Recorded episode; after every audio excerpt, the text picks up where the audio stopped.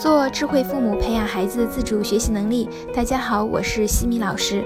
这节课给大家带来的主题是：孩子粗心怎么办？曾有位家长和我说，我家孩子呀，其实成绩都很不错，就是有时候会粗心，所以考试考得不太好。然后我看看他身边的孩子，脸上露出的是得意的表情，仿佛我其实很优秀，就是有点粗心。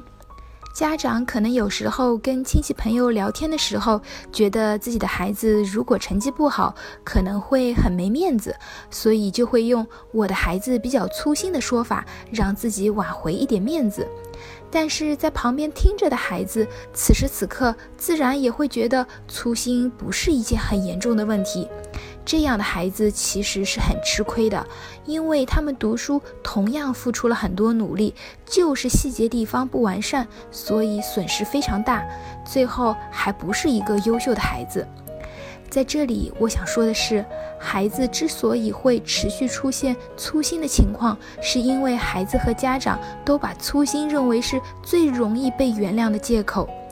不光是家长经常讲，连老师也经常会说，孩子其实很优秀，就是粗心了一点。这句话的潜台词都是在原谅孩子。当经常被原谅，孩子便不会重视，这就导致粗心会一直延续下去。父母必须要觉察到这个事情，粗心和不会做，他们的结局是一样的。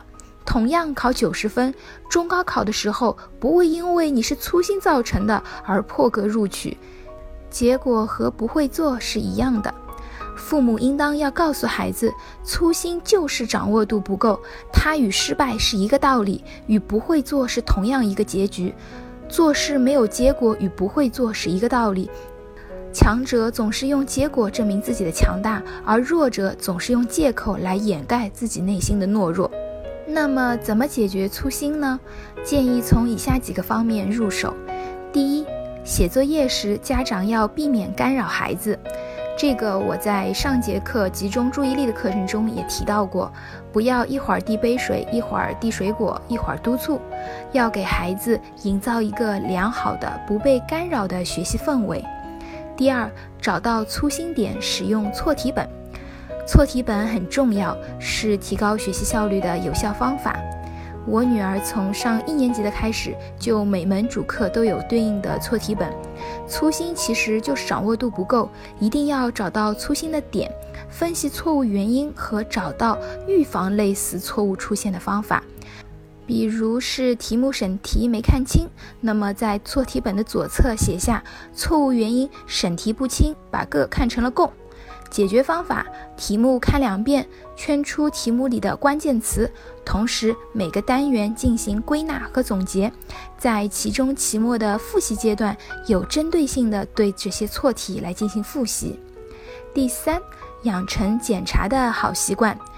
有些孩子作业一做完就扔给父母来检查，心里想着反正妈妈会帮我检查的，我只管做题就行了。父母要把检查的任务交给孩子自己去完成，断了孩子心中的依赖，让孩子自己承担起责任。可以利用星星表来奖励，比如作业是自己独立完成的，就可以奖励一颗星；检查过后全对，可以再奖励两颗星。